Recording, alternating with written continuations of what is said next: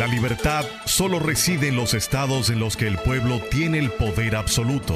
Por el respeto a los valores democráticos y la dignidad del pueblo dominicano, el rumbo de la tarde, plural, objetivo, comprometido siempre con la verdad. Con Juan TH, Rudy González y Georgie Rodríguez. Los poderosos ya están en el aire.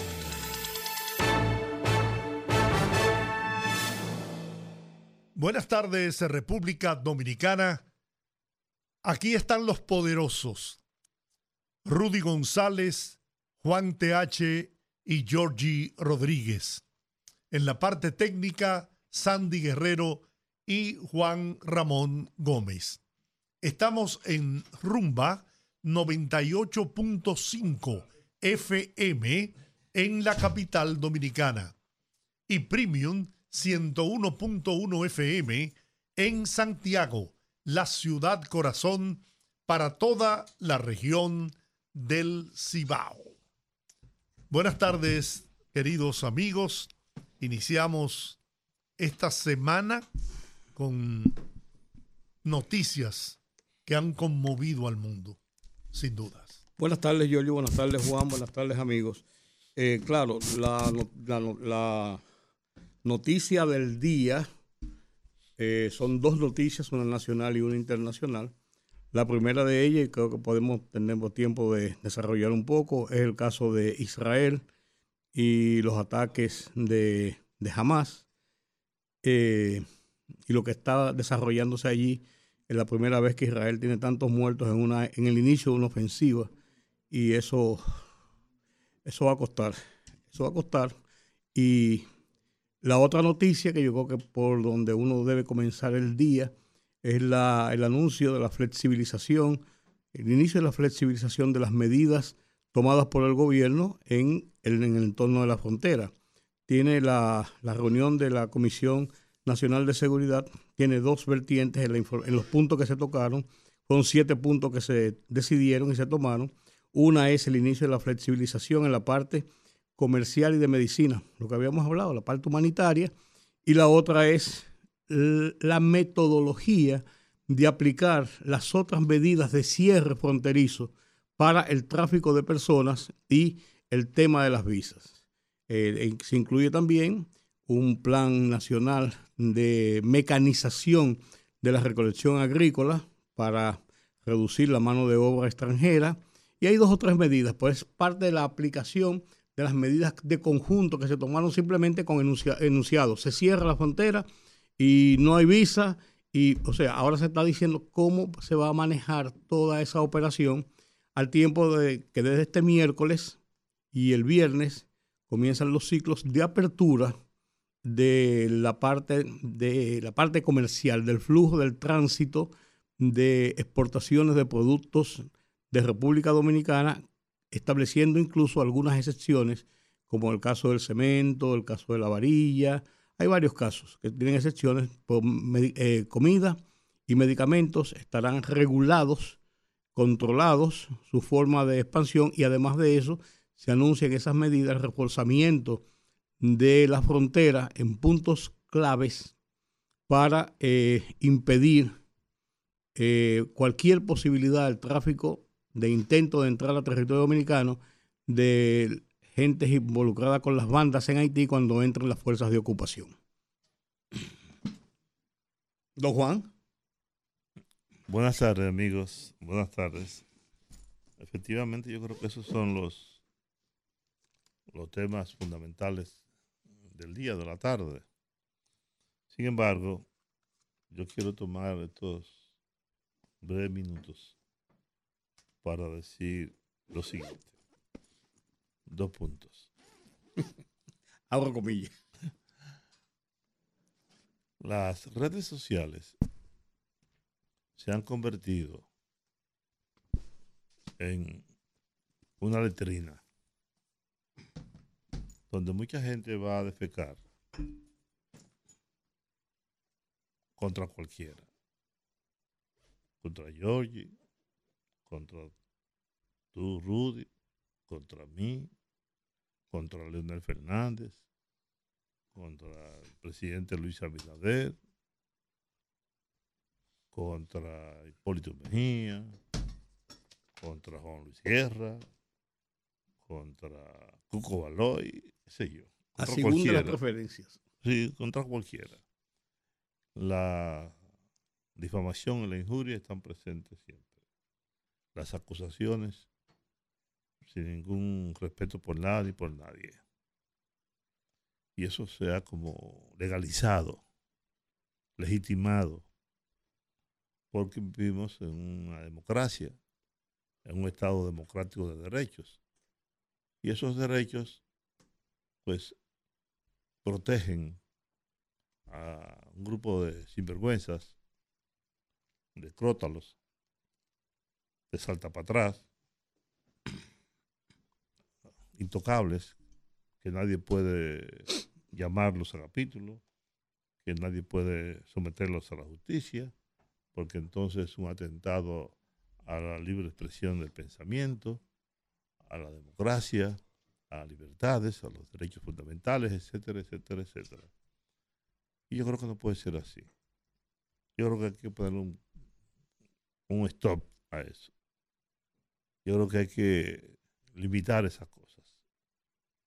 Porque usted no puede sentarse sobre un inodoro, en este caso serían las redes sociales, y de practicar contra cualquiera, sin ninguna consecuencia. No, si usted me dijo ladrón, usted tiene que pagar una consecuencia. Usted, si usted me dice pedófilo, me dice lo que sea, usted tiene que probarlo. En un tribunal.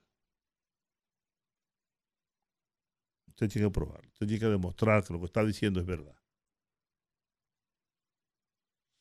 Por ejemplo, yo creo que es injusto, lo dije esta mañana y lo vuelvo a decir ahora, que el nombre de Michael Miguel haya salido a reducir simplemente porque le presentó un señor a otro. Y, no, y que eso salga del propio Ministerio Público. No, no creo que sea correcto. Y ya eso ha pasado en otras ocasiones. Aparecen personas citadas o mencionadas, porque aquí hay, debo decir esto, eh, desde el Ministerio Público hay un chat, hay un chat que maneja a alguien del Ministerio Público, yo sé quién es, y que difunde expedientes acusatorios contra dirigentes políticos, contra funcionarios o exfuncionarios, y lo pasan por debajo de la mesa a ese grupo, a ese grupo muy reducido de comunicadores y de periodistas. Eso se, se viene haciendo desde el gobierno pasado, desde la época de Jean Alain Rodríguez. Pero eso ha continuado. El CHAP, en donde hay 5, 6, 10 periodistas, a lo que se le, se, se le difunden esas noticias. Y se crea una percepción sobre una persona determinada. Porque entonces, como eso viene del Ministerio Público, o de un sector del Ministerio Público, como viene de ahí, entonces se le da credibilidad, se le da, se, se convierte en noticia lo que esa gente dice. Y tampoco puede ser de ese modo. Ustedes recuerdan todos aquellos medios de comunicación que fueron invitados a, cada uno de los exfuncionarios del gobierno pasado que estaban siendo sometidos a la justicia.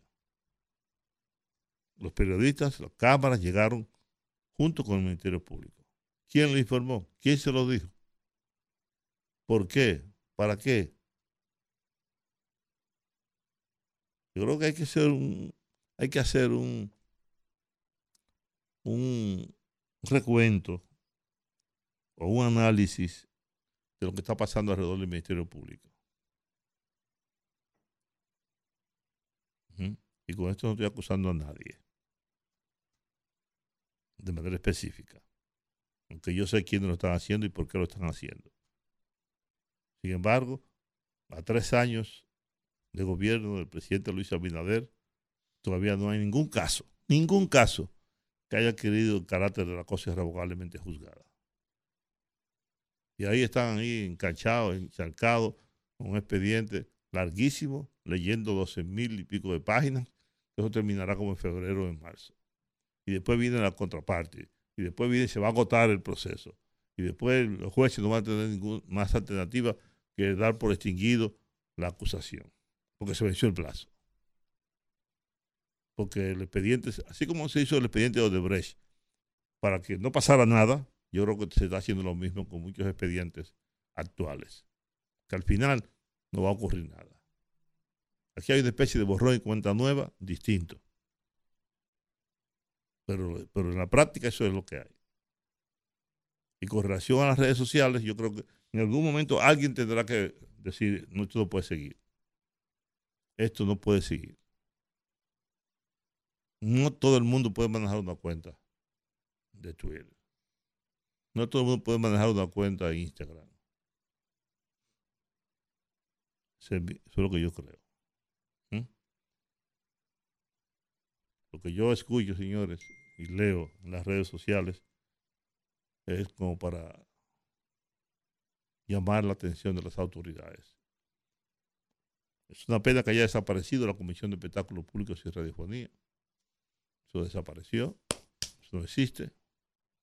No sé quiénes están cobrando ahí, quiénes son los miembros, quiénes son quienes integran esa comisión, ni para qué sirve, ni lo que hacen. Eso desapareció. Para la muerte de, doña, doña Zaida Bastón, yo creo que por ahí no ha pasado nadie que, con los cojones suficientes para hacer lo que haya que hacer. He dicho. El tema, el tema, el tema terrible de eso, Juan, es que como tú decías en principio, las autoridades aprovechan el uso de esas redes sociales y entonces para muchas cosas. Entonces, ¿a qué autoridad le podemos decir que tenga, que, establezca controles? Sí, que tenga la calidad moral para hacerlo. Claro, usted lo hace. Ahí está el problema, claro. Usted se vale de esas redes sociales para también para difamar e injuriar. Ahí está el problema. Ah, por ahí comienza el problema. Pero, don Giorgio, usted está callado escuchándolo, aprendiendo. Qué va, no aprender nada. Lo que usted hable para yo aprender. Hmm. Bueno, a mí de verdad le digo que no salgo del asombro y me conmovió profundamente los hechos que se todavía se desarrollan en el Medio Oriente con el ataque de que fue víctima el Estado de Israel por parte de Hamas. Un acto sin dudas criminal, aborrecible. Yo le confieso que no me podía imaginar que un ser humano podría actuar contra otro ser humano con, con el odio, con la furia con que esa gente atacó a personas indefensas en sus hogares.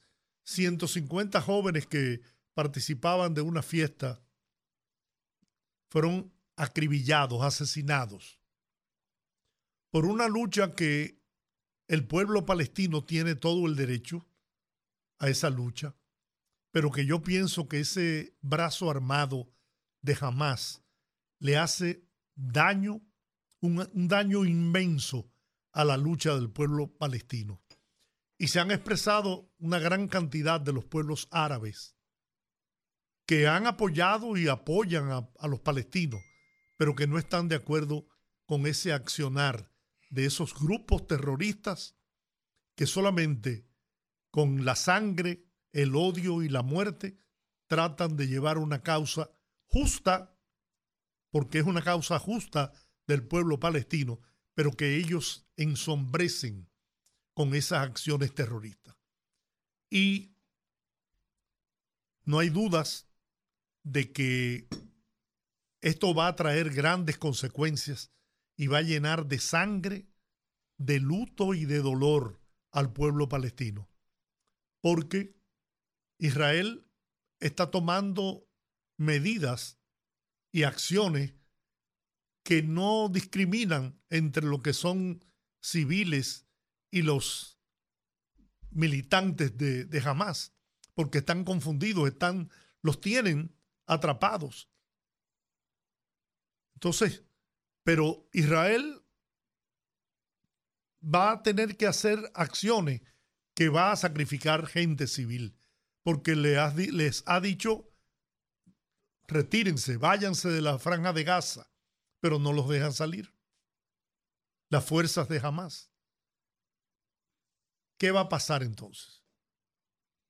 Hay bombardeos selectivos, ¿no?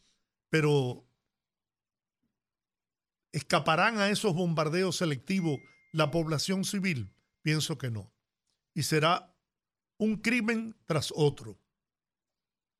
La sangre correrá de ambos lados, de gente inocente, que es lo que hay que lamentar en esta situación.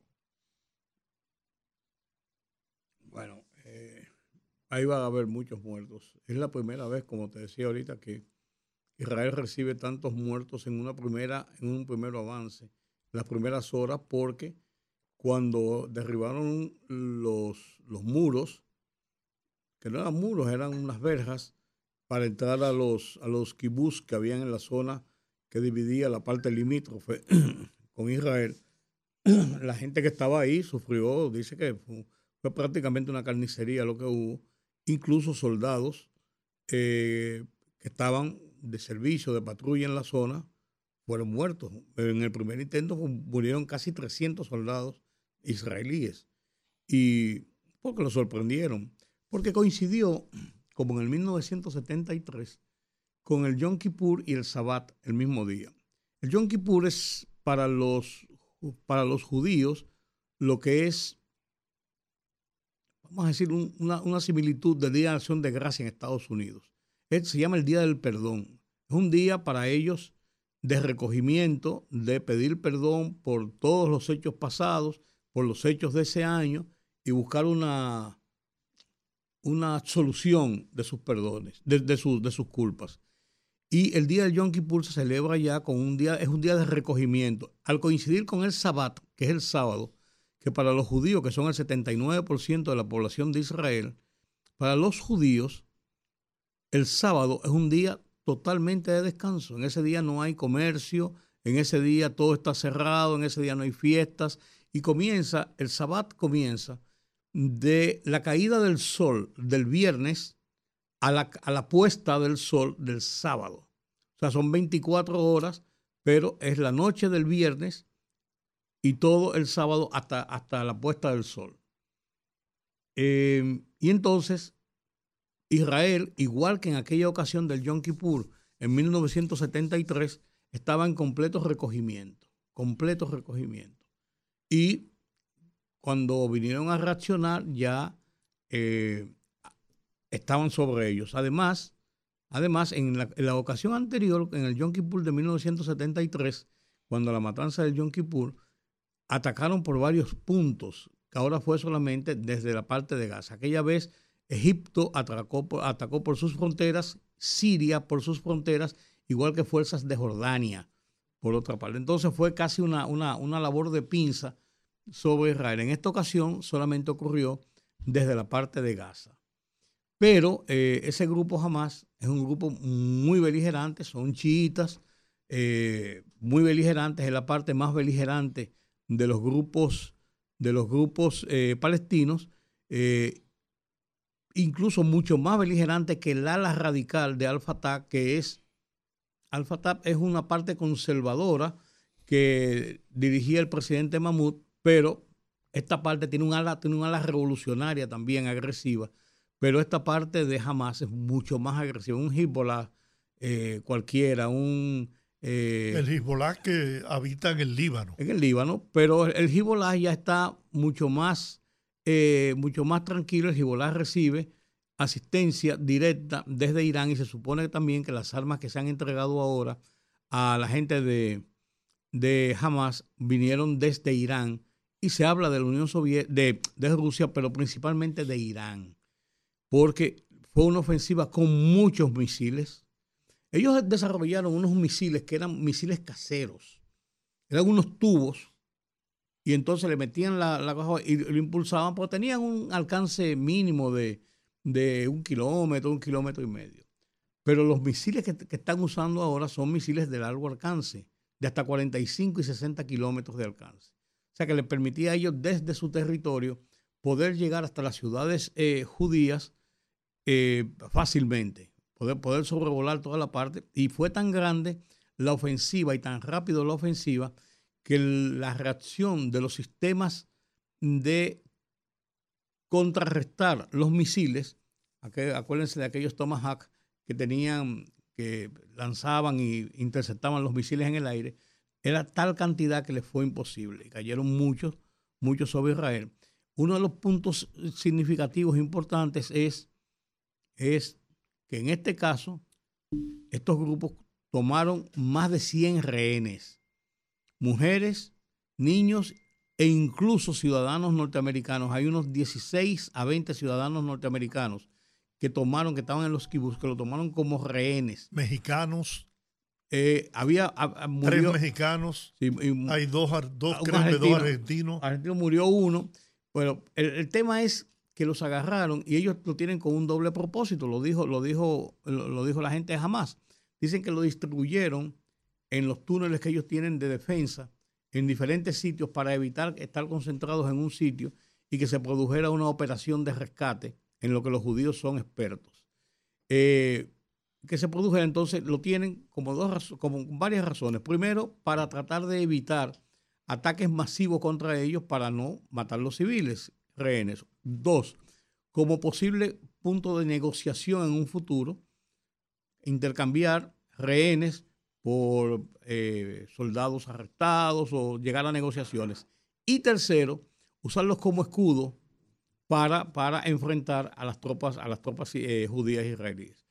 Benjamín Netanyahu dijo anoche, la noche del sábado, dijo que eh, es una guerra, que no es, no es un combate, es una guerra definitiva y que Israel no tiene otra salida que borrar a Hamas de la zona de Gaza, porque es, es, una situación permanente y que ellos van contra ellos. Una de las cosas importantes, y con eso yo termino, es que ha surgido la interrogante de que cómo es posible que el Mossad, que es la mejor inteligencia que hay en el mundo, y además que su objetivo principal de inteligencia está en los grupos que precisamente circundan a Israel, no se haya enterado de la preparación de una acción de esta envergadura, de, esta, de, esta magnitud, y se, hayan, y se hayan topado con que lo sorprendieron. Entonces, Netanyahu dijo que eso será averiguado será investigado y que los responsables tendrán, que pagar sus consecuencias, pero que ahora el tema está en la ofensiva contra Hamas. Ahora, ¿qué va a, pasar con eso? ¿Cómo va a afectar eso al mundo? ¿Cómo va a afectar los precios del petróleo, por ejemplo? Porque miren cómo la guerra de, Rusia y Ucrania afectó al mundo entero, con los alimentos, con, los combustibles, con el petróleo. ¿Cómo lo va a afectar? En los próximos días lo veremos. Bueno, mis amigos, esta es una situación muy penosa, ciertamente. La historia de los judíos, del pueblo judío, es muy antigua, muy, muy, muy antigua. Y el éxodo de los judíos es de más de dos mil años. Pero el pueblo palestino también es muy antiguo de ellos. Ellos dicen que la vida nació en Palestina. Y el judaísmo se aposentó en Palestina durante muchos años. El tiempo ha pasado, el conflicto se ha hecho muy duro y muy grande desde 1948, cuando le cedieron a los judíos 76% de su territorio desértico, cuando se fueron asentando allí y formaron lo que hoy conocemos como el Estado judío, desplazando a los palestinos que de acuerdo con la Organización de las Naciones Unidas son miembros con derecho a, voz, no a voto, pero solo en, en las palabras. En los hechos, en los hechos Palestina no tiene el derecho a la autodeterminación, el derecho a decidir su propio camino y su propio destino. Tanto Estados Unidos, que es el gran responsable de todo esto, junto con, con Israel, lo han impedido. Le han negado ese derecho. Yo le voy a decir algo. En la franja de Gaza hay aproximadamente dos millones de personas. De seres humanos también. Porque a veces nos olvidamos que en Palestina también hay humanos. Y yo le voy a decir a ustedes lo siguiente. En los últimos años han muerto más de 15 mil personas en ese conflicto. 15 mil seres humanos. El 87%, oigan bien, el 87% son palestinos. El 87% son palestinos. Se incluyen mujeres, niños, adolescentes, ancianos, etcétera, etcétera. Como me escribió alguien ahora, Israel llora a sus muertos ahora, pero Palestina tiene muchos años llorando los suyos. De la primera antifada hasta hoy. Los hechos de violencia yo no los justifico en ningún caso, pero causa y efecto.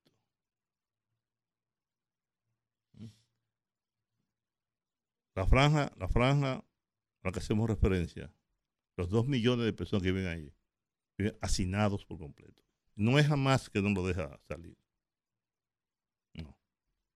No tienen agua, no tienen energía eléctrica, no tienen ningún servicio, ni siquiera comunicación, porque todo, esa, todo eso depende de Israel.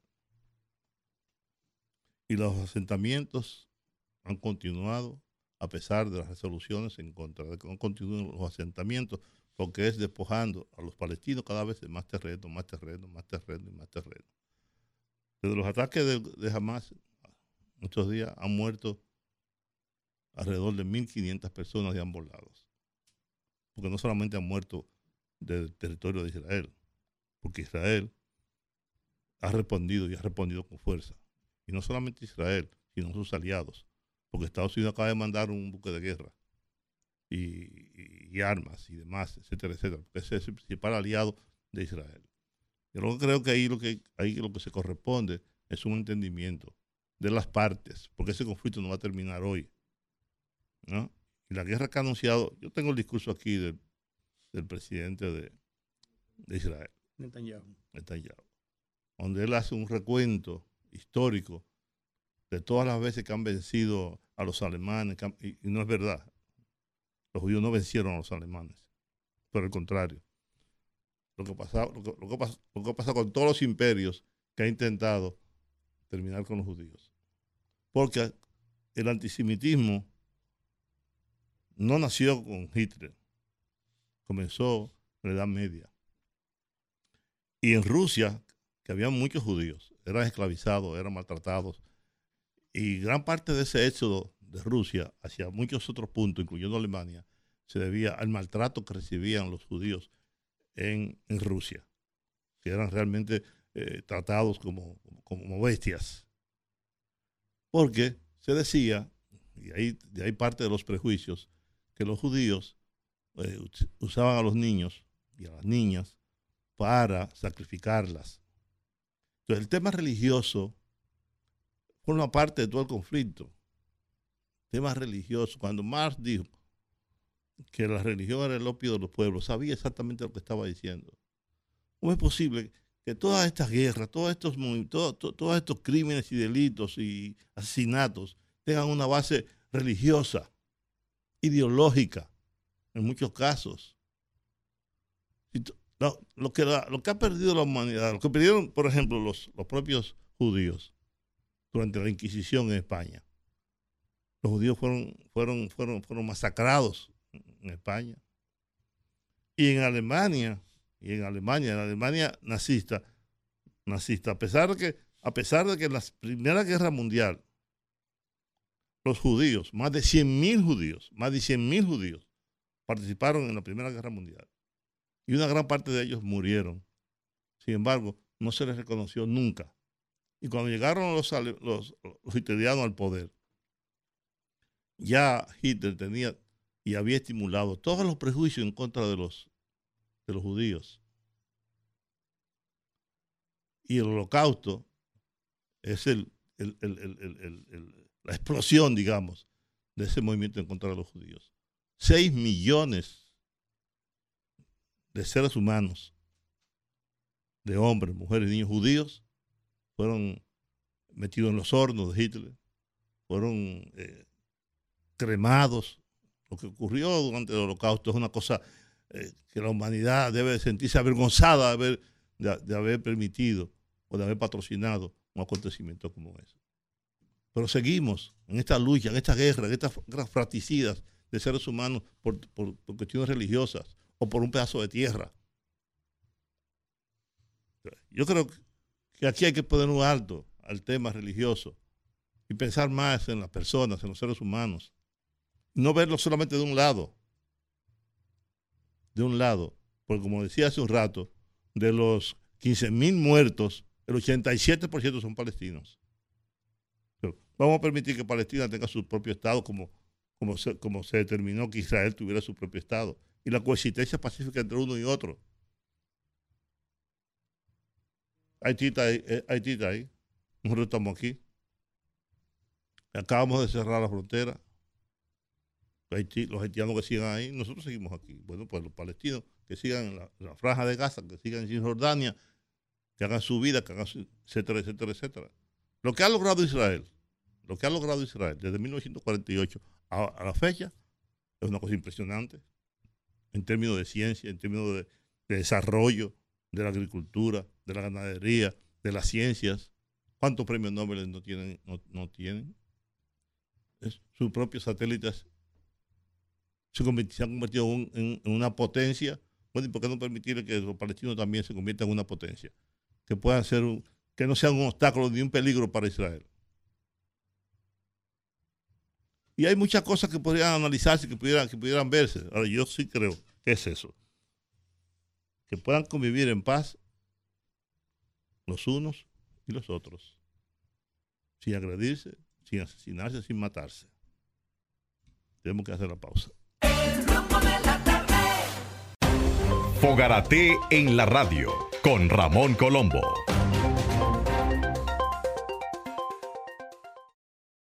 El rumbo de la tarde, el rumbo de la tarde, el rumbo de la tarde. Bueno. Bueno, por fin Manuel Jiménez, eh, cantó. Fijó posición. Cantó.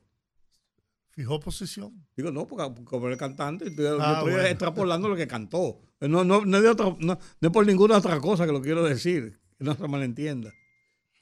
Tuvo una rueda de prensa en el día de hoy, ¿no? Está en la mañana de hoy. Sí, pero para mí una declaración desafortunada, Jorge. Yo creo que sí también. Bueno, pero tenía que hablar. No podemos corroborar los resultados extraídos de, ese, de este proceso, ya que estaríamos admitiendo una realidad ficticia que no existe. Si es ficticia no existe, pero que no existe. O sea, él está diciendo que esos resultados son mentiras. Y dijo que va a impugnar. Dijo más adelante después que va a impugnar. No, él no va a impugnar. Él dijo que va la semana próxima a presentar un dossier. Con, la, con las irregularidades. Sí, pero No, que, no, que va a impugnar los resultados. Con las irregularidades. porque además él no puede impugnar esos resultados. Si tú dijeras, que estaba compitiendo con Dio Astacio, claro. ¿no? y que, uno sacó 30 y otro sacó 35. Lo que dijo, que si hay una diferencia, pero, bueno. pero el hecho es que, no, que la diferencia entre, entre Dio Astacio y el...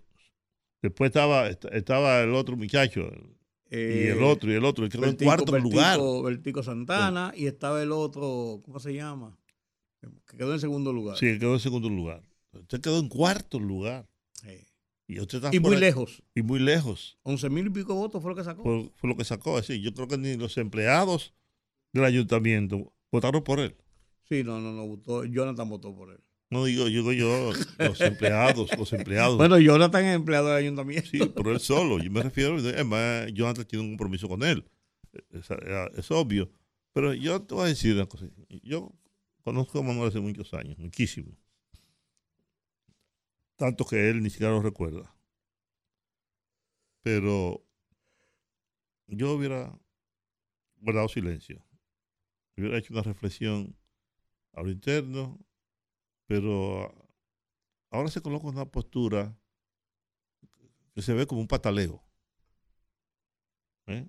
Como una pata de abogado. Y, y tiene frases como, como, que lo han enterrado muchas veces y ha salido, ha sabido resucitar uh -huh. y que volveré, y que etcétera, etcétera, sí. etcétera. Bueno, es una pena lo que, lo que pasó con Manuel. Tal vez se no merecía esa suerte, pero lo que debe reflexionar es por qué la gente del PRM votó en su contra. Si fue un voto de castigo, ¿por qué se produce ese voto de castigo? El mismo, el mismo partido de aquel lado. ¿Verdad? Debe ver claro. eh, qué, qué pasa ¿En qué, ahí. ¿En qué falló él? ¿Qué cosas no hizo?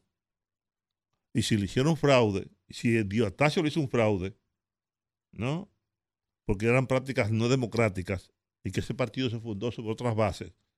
Porque lo que le insinúa es que le hicieron un, un fraude, claro. que lo engañaron, claro. que le compraron la gente, los delegados, etcétera, etcétera. Entonces, si Diotasio fue capaz de eso, que está diciendo, que está diciendo Manuel, entonces estamos ante un problema muy serio lo que te digo, a nivel del partido, no solamente de él. Claro, claro. Yo no sé la comisión, si la comisión organizadora de la comisión que dirigía de línea de extensión y la dirección básica del partido eh, le dieron seguimiento a lo que pasó allí o si han conversado con él. Pero él se dio unos días para pensar, para reflexionar. Yo, con todo el cariño y respeto que le tengo, creo que fueron declaraciones desafortunadas. Desafortunadas. Eh, lo contrario, él debería llamarme aquí a la emisora y explicar qué fue lo que ocurrió. Si lo que él dice es cierto, entonces que lo demuestre. Y si tenemos que hacer una convención nueva, la hacemos. Eso no, es la primera vez que pasa. Sí, pero, ¿Tú no te acuerdas que se hicieron elecciones? Está bien, pero cuando, cuando, como tú decías ahorita, hay una cercanía, hay una diferencia de votos que, que tú puedes decir, bueno, sí, mira, espérate, aquí hay unos votos que no me contaron, que lo pusieron como nulos y eran míos, sí. o que no se distribuyó equitativamente unos votos observados. O sea, tú puedes establecer... No estaban, la, no estaban las boletas, claro, tal pero vez, estamos, hablando, estamos hablando de una diferencia abismal sí, en el cuarto en el cuarto lugar. Sí, o sea, muy, es más, muy, eso es más complicado. Muy grande. Cuando Peña Gómez y Balaguer estábamos hablando de que habían votaciones similares.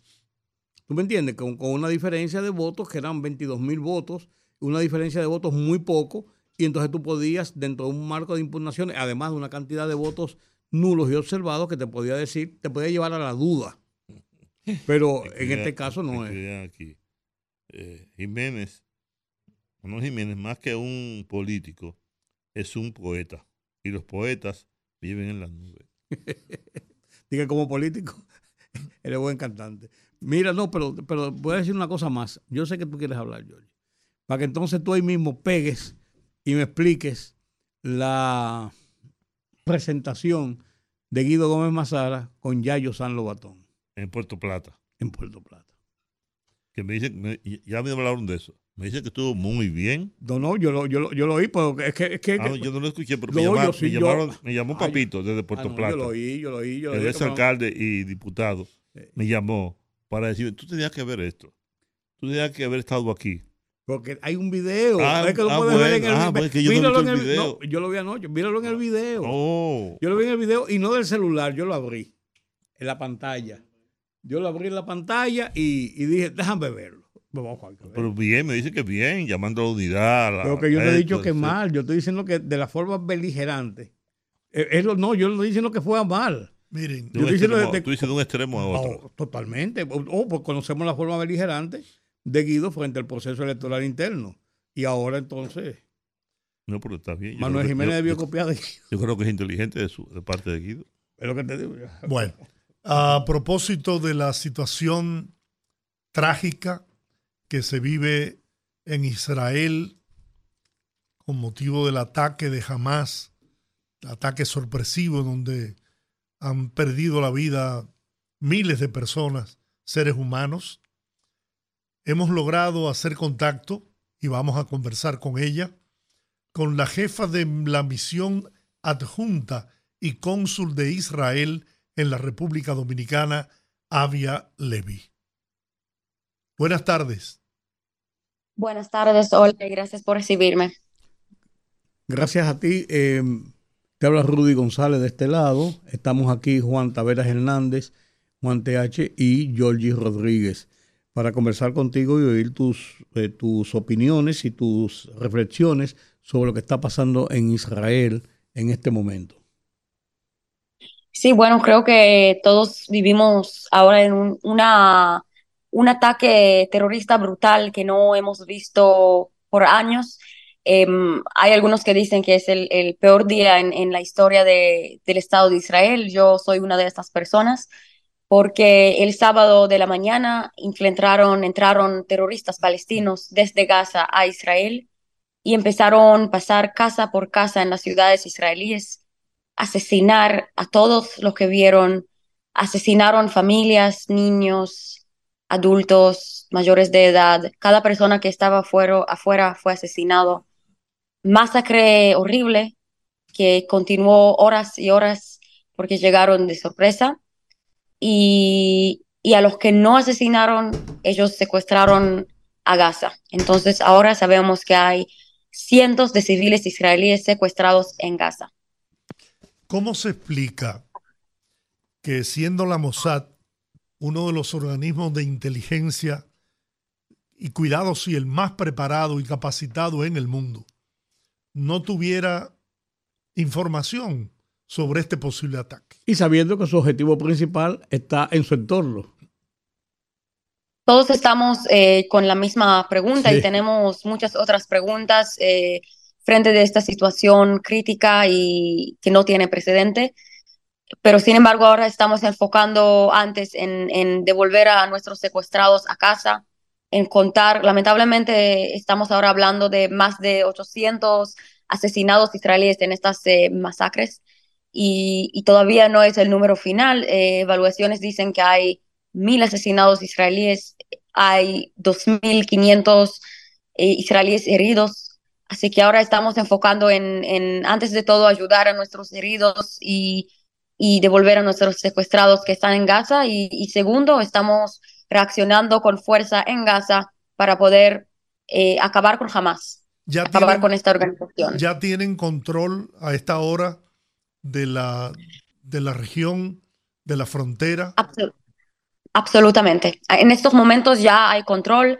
El 7 de, octubre, de octubre eh, ha sido un día muy duro, muy difícil. Incluso ha sido sábado. Sábado es el día sagrado para los judíos. Entonces, eh, sí, Shabbat, exactamente. Shabbat eh, es el día sagrado. Incluso muchos soldados, imagínense, ni siquiera van con celulares. Eh, entonces, cuando además de todo lo que conté de los terroristas que, que, entraron desde Gaza a Israel y pasaron casa por casa, también había misiles, muchos misiles desde Gaza en contra de ciudades centrales en Israel, como Tel Aviv, como Jerusalén. Hoy cayó un cohete también en Belén incluso. O sea, también puede caer en, en lugares sagrados eh, para todos, no solamente para, para los judíos lo que hace Hamas, Hamas es una organización terrorista y, y, es como ISIS, de verdad, vemos que es como ISIS, eh, es, son terroristas que, que, que, lo que hacen son crímenes en contra de la humanidad. Una cosa, en, esta, en, esta, en estos ataques solamente se ha identificado Hamas hasta este momento desde la franja de Gaza. En otras ocasiones ha habido participación de otros estados palestinos de la zona. Eh, la, en el Yom Kippur anterior del 73 estaban los, los egipcios, estaban los sirios, eh, después ha habido ataques desde el Líbano, o sea, de, ahora solamente se ha concentrado hasta este momento en Hamas, no ha intervenido ninguna otra zona eh, frente a Israel. Sí, la verdad es que hay, hay organizaciones terroristas eh, palestinas que están en, en, varios, ubicados en varios lugares, en varias ubicaciones. Por ejemplo, en el norte de Israel hay una organización llamada Hezbollah. Hezbollah. Es una organización terrorista, claro, que, que es eh, un brazo de Irán. Eh, y Eso recibe muchos Líbano, fondos ¿no? y apoyo de Irán. Eso Sí, exactamente. En el Ellos están en Líbano, en el norte de Israel, y justo hoy, hace varias horas, intentaron eh, varios terroristas eh, de ahí, del norte de Israel, entrar, invadir a, Israel desde el norte, terroristas de Hezbollah, de esta organización, y fueron neutralizados por eh, Tzal, el ejército israelí. También hay otras organizaciones terroristas como Fatah que están ubicados en Judea y Samaria, en, eh, en ciudades o asentamientos, pueblos palestinos. Y, y, bueno, no, por ahora no hay pa otros países, pero por supuesto sabemos que Irán da mucho dinero y hace entrenamientos a estas organizaciones terroristas en, en base irregular. Hay versiones de que Qatar es uno de los principales financieros de Hamas. Puede ser. Eh, como dije, de verdad, si, si las personas que apoyan a Hamas, a esta organización terrorista, tienen que ser muy avergonzados porque creo que nosotros los israelíes ya sabíamos hace mucho tiempo quién es Hamas, porque incluso en 2000 vimos que autobuses fueron explosados en Israel, eh, eh, vimos muchos casos de, de, terrorismo, de atentados terroristas, eh, pero las cosas que creo que todo el mundo vio quién es Hamas en esta guerra, en estos últimos días. No sé si ustedes vieron los videos, incluso videos de, de terroristas secuestraron jóvenes. No, no hablé ahora de, de la, del festival, que es, probablemente escucharon de este festival, claro, claro. Eh, el Festival por la Paz, en donde bailaban 3.000 jóvenes israelíes, bailaban, disfrutaban de la vida hasta que llegaron terroristas y empezaron a asesinar. Allí asesinaron 260 jóvenes los demás fueron secuestrados y, y, tenemos llamadas horribles, tenemos llamadas, grabaciones de personas, de, de, jóvenes que escaparon o escondieron y pidieron ayuda y nadie llegó. Y ellos están diciendo en las grabaciones, ya están aquí. Y hasta gritando, me dispararon, me dispararon, me dispararon. Y de repente ya, no hablan más. Entonces, esto es muy doloroso y lo que, lo que hicieron jamás son, son crímenes en contra, no solamente el pueblo israelí, el pueblo judío, sino crímenes en contra de toda la humanidad. ¿Hasta dónde eh, el, presidente, el primer ministro Netanyahu decía el sábado en la noche en su discurso que este es el inicio de una guerra que va a terminar cuando hayan exterminado a Hamas?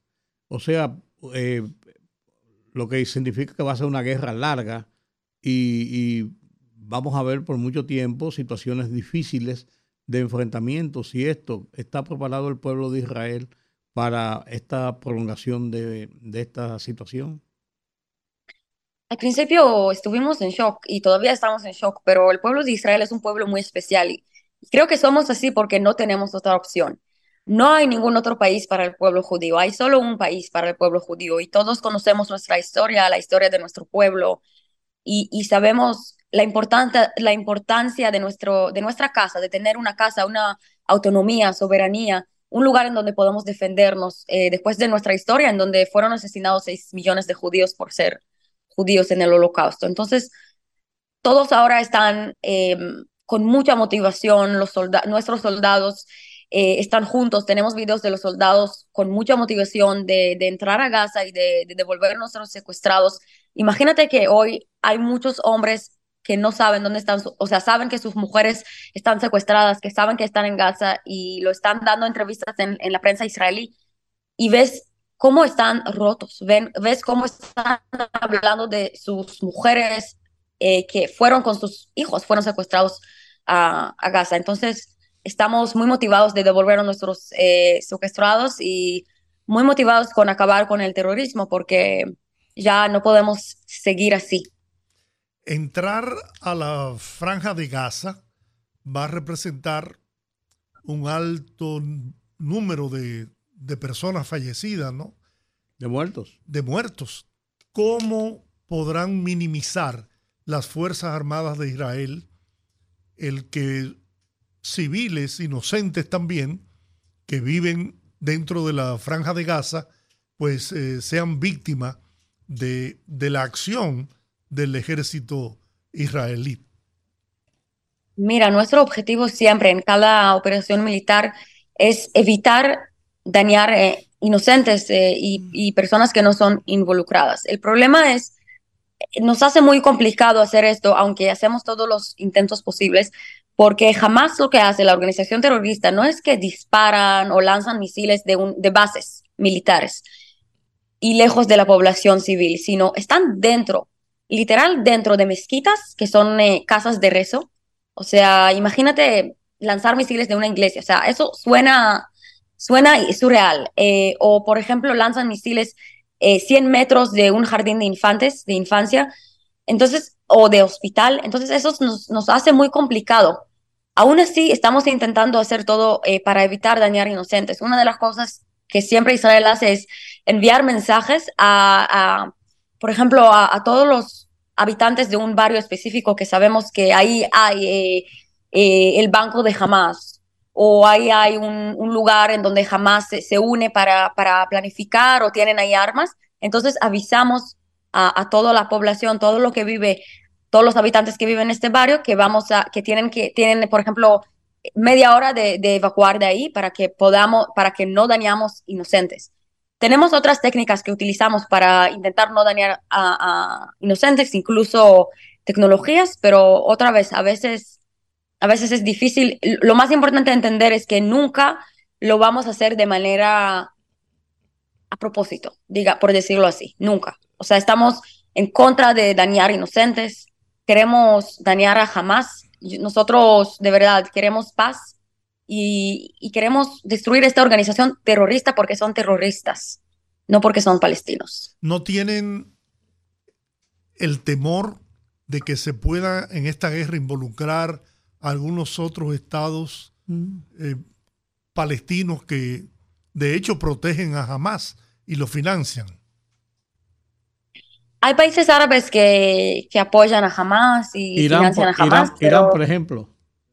Irán, pero la, la, mayoría de la comunidad internacional apoya y respalda a Israel y, hemos recibido hace poco también ayuda, equipamiento de Estados Unidos y sabemos que la mayoría del mundo y todo, toda la comunidad internacional apoya a Israel y entiende por qué Israel salió y por qué Israel reacciona así. O sea, eso es obvio. Yo creo que cualquier país tiene la legitimidad de proteger a sus ciudadanos, especialmente después de este caso de, asesinatos tan graves y de, secuestrar niños, adultos, mujeres a Gaza.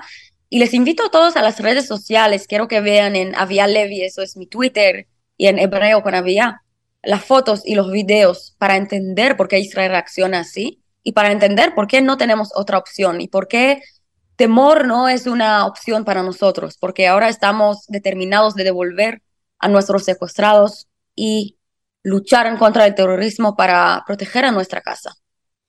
Bueno, gracias a Vía Levi por estar con nosotros y darnos estas informaciones de lo que está pasando. Ojalá poder hacer nuevos contactos en el curso de la semana, de acuerdo a cómo vayan los acontecimientos, para tener una información eh, oficial de primera mano de lo que está pasando en Israel. Por supuesto, cuentan conmigo y muchísimas gracias por recibirme y gracias al pueblo dominicano por el apoyo. ¿Cómo no? Muy bien. Ojalá que puedan lograr la recuperación de todos esos rehenes inocentes que se encuentran en este momento con riesgo de su vida. Y amenazadas por jamás que dijo que que si vamos a seguir con los ataques, ellos van a asesinar a los rehenes en frente de la, televisión, en frente de, las cámaras. Dice que por cada misil que caiga asesinarán un rehén. Así dijeron. Miren qué organización terrorista ISIS, igual, igual como ISIS. Perfecto. Gracias. Gracias. Gracias. Gracias. Buenas, buenas tardes. Bueno, ahí tenemos una versión oficial de la parte de Israel de lo que está pasando. ¿Hora de la pausa? Vamos a la pausa, regresamos en breve. El rumbo de la tarde. Bueno, de regreso al rumbo de la tarde. Ustedes conocen que el próximo 20 de este mes de octubre, en Santiago de Chile, se inicia la celebración de los Juegos Panamericanos. La República Dominicana tendrá una nutrida representación y este evento deportivo panamericano será transmitido a todo el país a través de Radio Televisión Dominicana, Canal 4 y todos sus medios de comunicación. Así lo anunció nuestro apreciado amigo Iván Ruiz, director general de Radio Televisión Dominicana.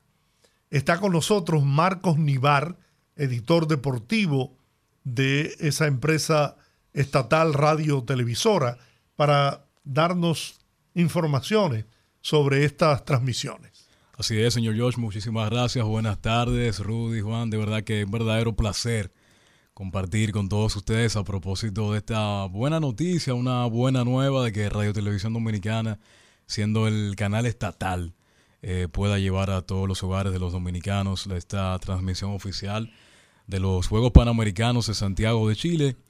Y como bien usted apuntó, estarán iniciando a partir del próximo 20 de octubre y se extenderán hasta el 5 de noviembre. Recuerdo en el año 2003, tenía yo 8 años, nací en el año 1995, la dimensión que adquirió el deporte de República Dominicana en esa ocasión, sobre todo por dos acontecimientos importantes, el triunfo de las Reinas del Caribe a la selección de Cuba, que era todavía una potencia, de Cuba. una potencia mundialista, y luego también la medalla de oro obtenida por Félix Sánchez, quien se venía a consolidar como el mejor libra por libra en los 400 metros con vallas, venía de obtener dos medallas de oro en forma consecutiva en los mundiales del 2001 y en ese mismo año 2003, hazaña que logró también repetir en el año 2004 eh, en los Juegos Olímpicos, siendo su primer campeonato olímpico en Atenas. Entonces, ¿en dónde radica la importancia de que una vez más la televisión pública pueda transmitir estos Juegos Panamericanos? Yo diría que aparte de que son el evento multideportivo más importante del continente, son los verdaderos Juegos Olímpicos de nuestro país, porque competimos con lo mejor del continente y para nadie es un secreto que cuando nos vamos a los Juegos Olímpicos, la cantidad de atletas clasificados se reduce significativamente. Entonces, los Juegos Panamericanos es el mejor escenario para verdaderamente nuestras federaciones deportivas nacionales conocer el talento con respecto al mundo. Pasó en el año 2003 con el voleibol, donde empezó a descollar ese proyecto de selección nacional que más adelante eh, logró también clasificaciones olímpicas y que actualmente ocupa el lugar número 8 en todo el mundo en la rama, en la rama eh, femenina y actualmente también vemos esos logros sobre todo en la delegación dominicana de atletismo, donde estará participando la reina de los 400 metros lisos, la número uno del mundo, nativa de Nizao, Lady Paulino. ¿Cómo van a ser las transmisiones? ¿Van a ser transmisiones de enlace, lo que esté transmitiendo la televisión o los patrocinadores desde Chile, o ustedes van a hacer una transmisión y quiénes van a participar? Transmisiones selectivas donde participan los dominicanos, lógicamente, o donde haya un partido de de importancia ya medallista final y todo este tipo de cosas, aunque no estén los dominicanos. Pero ¿cómo lo van a hacer? ¿Van a tener personal allá que va a hacer las transmisiones directas o van a hacer reproducciones? ¿Cómo lo van a hacer? El canal está trabajando para tener seis horas diarias de transmisión.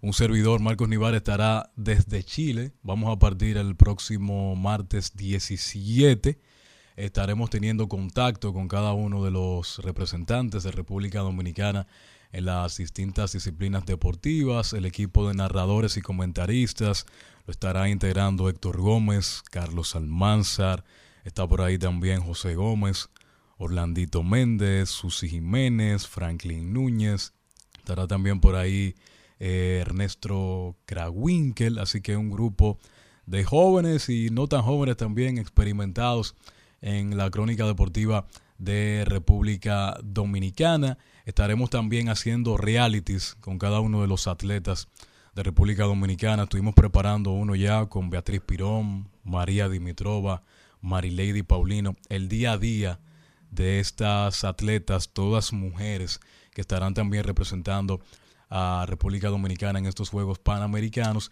y llevando quizás también el lado humano, no tanto del atleta. Además de que tendremos también contacto con todos los eh, protagonistas luego de finalizar sus competencias. Es la intención que tiene Radio Televisión Dominicana antes y también post a cada una de las actividades. Además de atletismo y de voleibol en esta, en esta ocasión, ¿dónde eh, ya tú como, como cronista, como experto que le da seguimiento a esto, dónde están centradas otras esperanzas de República Dominicana en hacer un buen papel, en no están las medallas? Excelente pregunta. Sabes que los deportes de conjunto siempre son una esperanza importante de medalla para República Dominicana. Ya mencionamos el voleibol femenino, donde las reinas del Caribe siempre son garantía de campeonato. Lo hicieron en Lima 2019.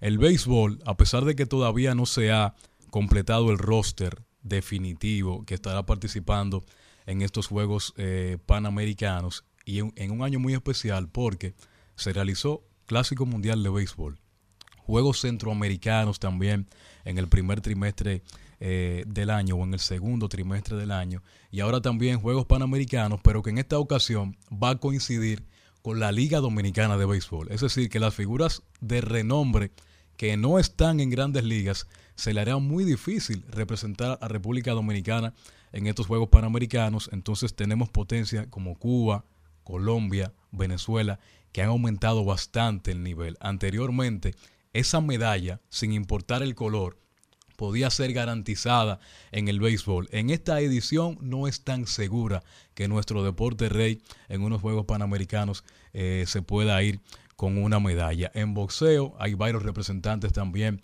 con muy altas expectativas. Cristian Pinales, Alexi de la Cruz, ambos ganadores de medalla de oro en los pasados Juegos Centroamericanos, donde la delegación dominicana de boxeo, por primera vez en unos Juegos Centroamericanos, obtuvo más medallas que la selección de Cuba. Solamente quedó detrás que la delegación colombiana, que obtuvo un total de 11.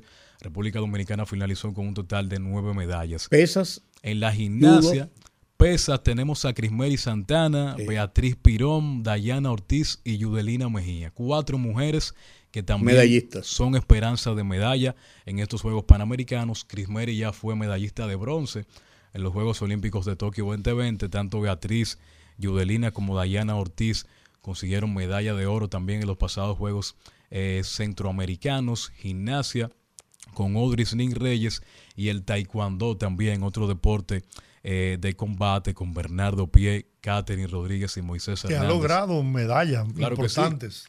Bernardo viene de ser eh, campeón también panamericano en los Juegos Panamericanos del año 2019. Catherine Rodríguez también tuvo una destacada participación en las Olimpiadas de Tokio 2020 por un tema de lesión, no pudo eh, conseguir medalla. El baloncesto masculino también, que no se ganó la clasificación por mérito propio, entra por una invitación, pero entiendo que puede congregar un buen talento también para por lo menos obtener una medalla de bronce, ¿por qué no? Teniendo en consideración de que estarían enfrentando selecciones como Canadá, Estados Unidos, Brasil, Argentina y que en este preciso momento también se están desarrollando las mejores ligas del mundo, tanto en Europa como en el baloncesto de la NBA, que también este mes de octubre arranca su próxima temporada. Tendremos ausentes figuras estelares claro que sí. del baloncesto, como, como igual en el béisbol, ¿no? Sí, sobre todo en el béisbol, porque en el, en el baloncesto algunas eh, ligas profesionales podrían detener sus actividades, algo que no va a pasar, por ejemplo, con la Liga eh, Dominicana de Béisbol para estos Juegos Panamericanos. Por eso lo pongo quizás como una incógnita, esa medalla para nuestro deporte rey, el béisbol. Pero sin duda que el vaticinio podría ser superar las 40 medallas, también que es un número, entiendo, factible para la delegación de la República Dominicana. Aún no se ha confirmado cuál será la cantidad de atletas para estos Juegos Panamericanos y decir que estaría Ivonne Lozos eh, como abanderada de República Dominicana, al igual que Robert Pigosi, atletas de esquí acuático, y eh, Ivonne Lozos de la disciplina de ecuestre en la modalidad de adiestramiento. Perfecto. Bueno, vamos a a cruzar los dedos.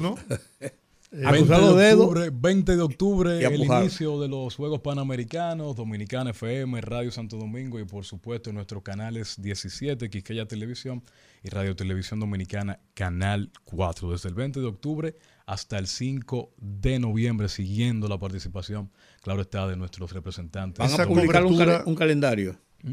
Van a publicar el calendario de esta misión. Se estará comentando más adelante, se, estará publicando, porque recordemos que esas competencias multideportivas tienden a cambiar claro. en ocasiones las, eh, o, mejor dicho, el horario de competencia según se va y también de acuerdo a los pases de una de, de una categoría a otra Pero la, pero la intención es tener la mayor, la mayor cantidad de competencias en vivo.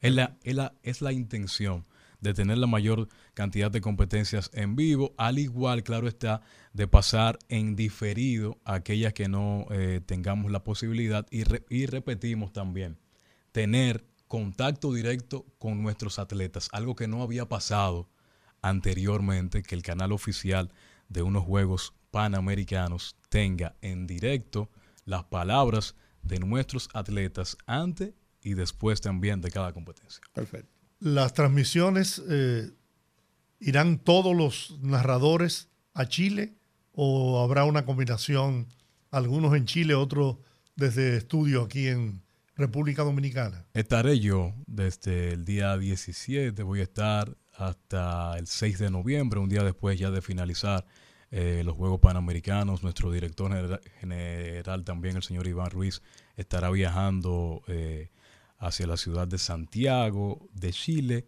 y me parece que Héctor Gómez también estaría eh, participando por lo menos la primera semana de competencias de estos Juegos Panamericanos. Bueno, Marcos Nivar, gracias por venir hasta este programa, ¿no? Para anunciar esa buena nueva, las transmisiones de la participación de los deportistas dominicanos en los Juegos Panamericanos Santiago 2023 a través de Radio Televisión Dominicana, sus canales de televisión, frecuencias de radio con cobertura nacional. Es así. Bien. Gracias. Muchísimas gracias, por venir. Bueno, vamos a seguir aquí adelante. Tú sabes que el Tribunal Superior de Nairobi ordenó hoy el bloqueo temporal del despliegue de los policías de Kenia en Haití como parte de la misión multinacional aprobada hace una semana por el Consejo de Seguridad de Naciones Unidas. Tanto el Parlamento iraní. Bueno, que no pueden, que no, no, no, no, pueden hacer el despliegue. Y grita, muerte a Israel, muerte a Estados Unidos.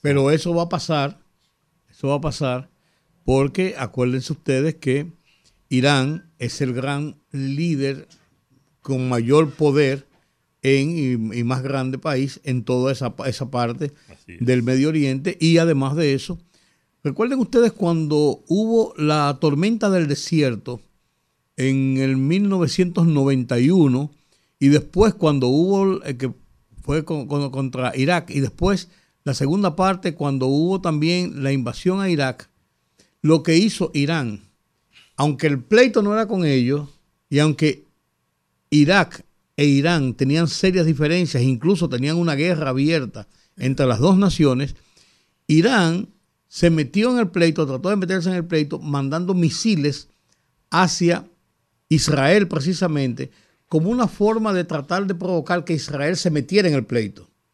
Y las Naciones Unidas le pidió, y los mismos Estados Unidos, dejen eso a nosotros, no se metan ustedes, porque esto se va a ampliar a todo el Medio Oriente, déjenos a nosotros con nuestra situación que tenemos. Pero ellos son como el eje principal de eh, esos países árabes, principalmente anti, anti eh, Israel. Egipto en este caso, Egipto en este caso, Jordania, Siria, no han intervenido como intervinieron en otras ocasiones porque en otras ocasiones los ataques y también incluso, bueno, decía esta muchacha Avia Levi, que sí ha habido hoy ataques de Hezbollah desde el Líbano, porque el Líbano se había mantenido al margen después de todo lo que le pasó, un país que se está reconstruyendo todavía después de sus guerras internas entre cristianos y, y musulmanes eh, internamente, que fue una guerra de, de desgaste interno tremenda que lo que le llamaban la tacita, ¿cómo le llamaban? El París del Medio Oriente. Del Medio Oriente, una tacita de oro, una cosa preciosa, Beirut. La destruyeron, En, una guerra interna y después, cuando la OLP asumió el, eh, Beirut como su capital para de su movimiento con Yasser Arafat, eh, con los choques que tuvieron con Israel, cuando Israel decidió sacar a la OLP de Beirut de, y, del Líbano, destruyó la otra gran parte de la ciudad y gran parte del país. Entonces, eh, hasta ahora no ha habido esa, no ha habido esa confrontación, pero eso que tú leías, Juan, eso va a ser así porque Irán es como el líder de esa zona, de los grupos anti, anti-Israel. Pero... Ese front bloquea con vehículos paso fronterizo por Dajabón tras incidente del domingo.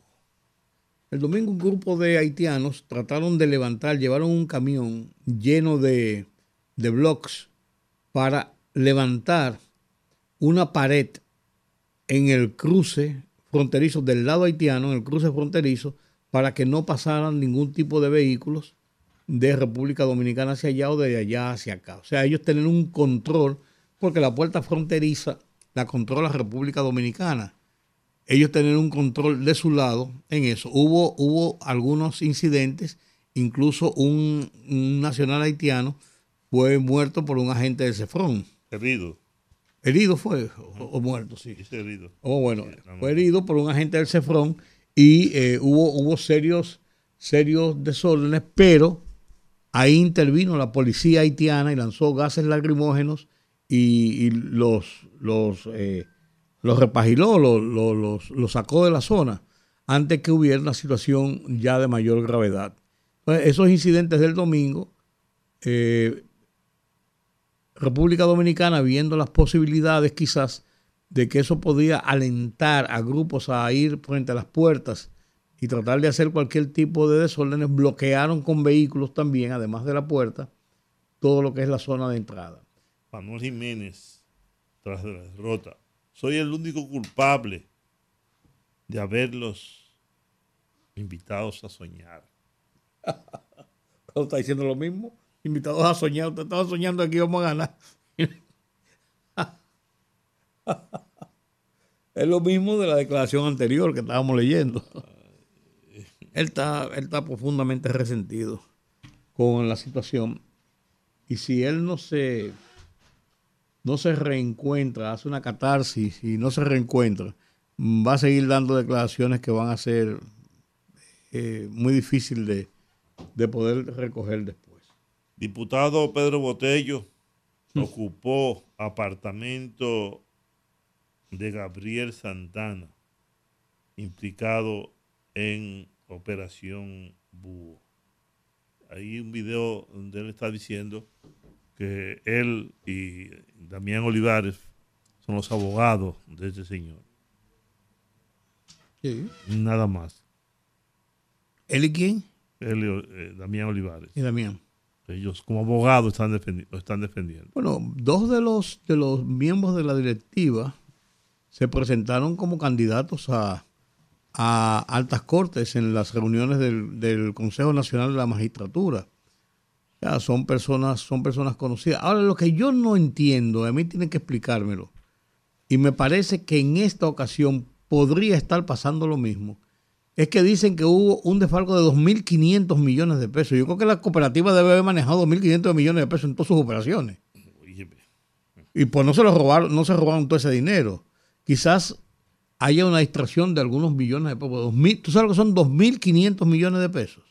¿O sea, todo el dinero del mundo? Y que de buenas a primeras, ¿qué tú vas a hacer con 2.500 millones de pesos que usted robaste? Debe tenerlo en una caja fuerte. Compraron, compraron, tenían helicóptero. Un helicóptero, un avión, sí, está bien, pero, pero muchas de esas cosas eran, er, eran, eran, eh, estaban a nombre de la compañía. Vamos a suponer, entonces no se los robaron. Bien, pero, pero ¿quiénes eran? La compañía. sí. la compañía? Eh, bueno, la compañía es de ellos, la, la, la, la cooperativa. Ellos dirigían la cooperativa. Y por fin aparecieron los 10 millones de pesos de, no, por ahí fue que estalló el asunto. Ahí fue que comenzó el asunto a salir a la luz pública. Cuando él se quejó y, lo dijo públicamente. Ahora yo pregunto, ¿y dónde estaba Aidecop? Se supone que debe supervisar, supervisar todas las operaciones de las cooperativas del país. Es una ¿Qué va a pasar, cambiando el tema de la cooperativa, qué va a pasar en la frontera del lado haitiano porque no sé si ustedes vieron que hubo un intento el sábado. Eso es lo que estamos, el domingo. El domingo, eso que, sí, eso que estamos hablando. Eh, hacer, un muro, hacer un muro. Hacer un muro. ¿Qué va a pasar? ¿Le permitirán los, eh, las pandillas, los, toda esta gente que controla Haití, el paso a los ciudadanos haitianos para que vengan al mercado bilateral? Por un lado, y también las exportaciones, porque va, va, va a haber cruce controlado de mercancías, con excepción de materiales de construcción como varilla y cemento, pero sí medicinas y todo lo que tiene que ver con eh, comestibles. Se va a permitir el paso. Si yo fuera un chofer, conductor de, de esa patana, Yo tampoco. yo no cruzo. No, pero es posible que es posible simplemente que se llegue hasta el punto de la, de la frontera y de ahí haya- hay- hayan trasvases bajo la supervisión de... Sí, porque meterse en una patana es un suicidio. No, es un suicidio. En eso estamos de acuerdo. Te matan o te secuestran. Sí, con la mejor suerte. No desaparecen y no, no aparecen jamás.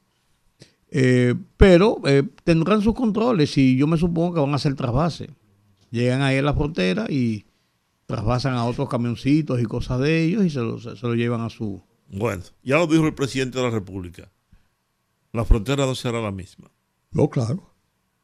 Es que no puede seguir siendo la misma. Claro. Y ahí una de las cosas, una de las cosas que tiene que garantizar la autoridad es que no va a ser la misma sobre la base de la seguridad nacional. Porque es que, es que no puede seguir siendo una frontera con sus virtudes y defectos donde el tráfico de, por ejemplo, de indocumentados y de muchas cosas sea tan público incluso. Como que, como que una, es como el desafío de hacer canal. Porque con la, con la cantidad de efectivos que habían ahí, tres días después de sellar la frontera, que agarraran una, un- una, una, una jipeta con 13 haitianos adentro, caminando por la, por la carretera. Eso es un desafío, por Dios. Así es. En otro orden, el presidente en su agenda permanente, ¿no? Inaugurando obras Mm. en beneficio del país.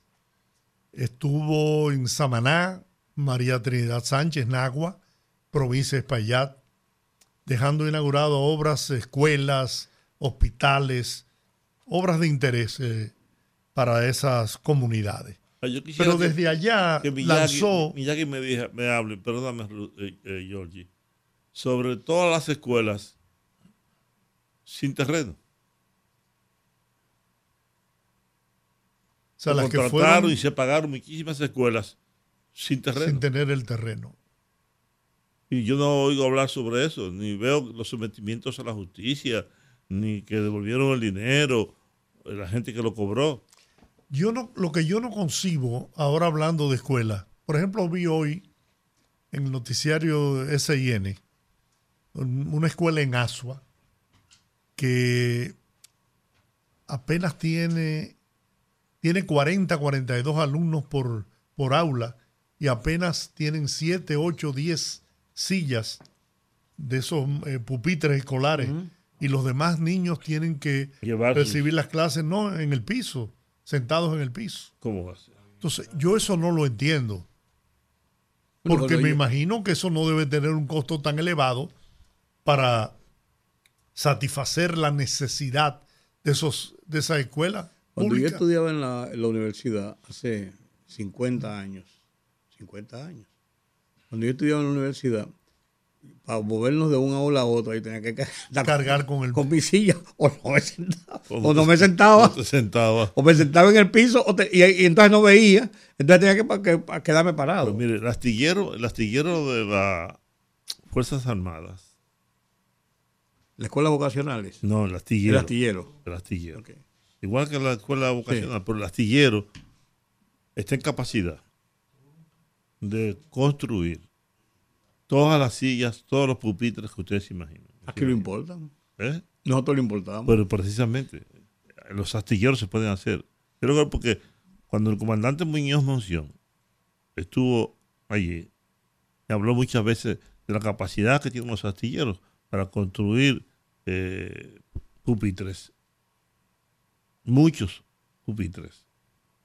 Porque están en capacidad para hacer. Entonces, ¿por qué no, no mandamos a hacer 10.000 pupitres? No, y además de eso, algunos que se rompan, repararlos, Repararlos, y acondicionarlos. Por, claro. lo- por el hecho que se rompió la madera, se desafó el tornillo, no significa entonces que ya tú tienes que arrumbarlo. Hay mucho, uno ve, Pero yo reitero, yo no concibo no, no, eh, que de acuerdo. a con todo el recurso la asignación de recursos, el 4% del PIB que tiene educación, es inconcebible que tengamos escuelas sin pupitres, con los niños y jovencitos teniendo que recibir clases sentados en el suelo. Que con dos millones de estudiantes que hay en los planteles públicos, eso debe ser una, una eh, constante. Así como, todos los años reparamos los estadios, que es un gran negocio, un grupo de pendejos. De ese mismo modo podemos, claro. Eh, todos los años... Reparando hay pupitres que se rompen, se deterioran,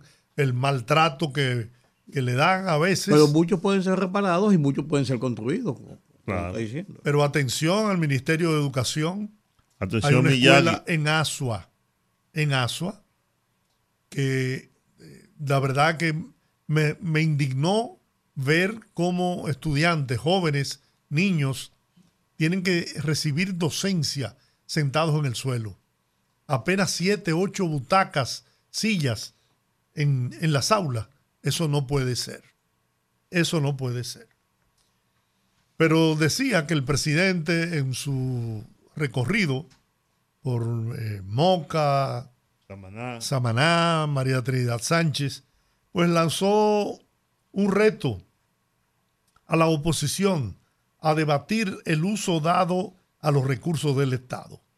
El presidente aseguró que está haciendo más obras con menos recursos que los gobiernos anteriores.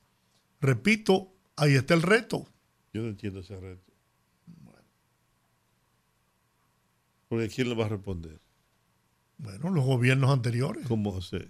¿Quién? Danilo Medina. No, eso es un discurso de campaña de parte del presidente, retando a los gobiernos pasados a responder eso. Para eso está, para eso está la Contraloría y para eso están los organismos que pueden decir qué hizo cada, cada qué se hizo en cada gobierno con los recursos disponibles. Digo yo. Que debe ser, porque debe, debe haber un, un estadio completo de rendición de cuentas. Mañana comienza el Consejo de la Magistratura.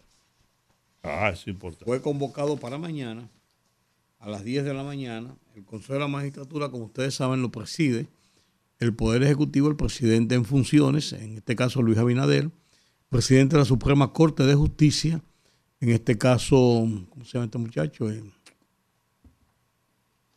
el, presidente de, la Suprema Corte de Justicia, que es, eh, ay Dios mío, eh, eh, ahí, ahí, perdónenlo, señor, que no sabe lo que hace. Bueno, un juez de la Suprema. Luis Henry Mejía. Luis Henry Mejía, un juez de la Suprema, un juez de la Suprema Corte de Justicia que sirve como, a su vez, como secretaria del Consejo, para las sesiones del Consejo, presidente del Senado y un senador de la segunda mayoría, pero que sea de la bancada contraria a la, que, del presidente del Senado. Bautista Rojas Gómez. Sí, lo que pasa es que puede ser variado, puede ser cambiado para cada sesión. Hasta ahora es el que está elegido y eh, el presidente de la Cámara de Diputados y un diputado de la mayoría de la bancada contraria y la Procuradora General de la República, en este caso el procurador, la procuradora en este caso Miriam Germán. Son ¿Y la secretaria de la Suprema? No, la, no, la de la Suprema es el, un juez de la Suprema que funge de secretaria.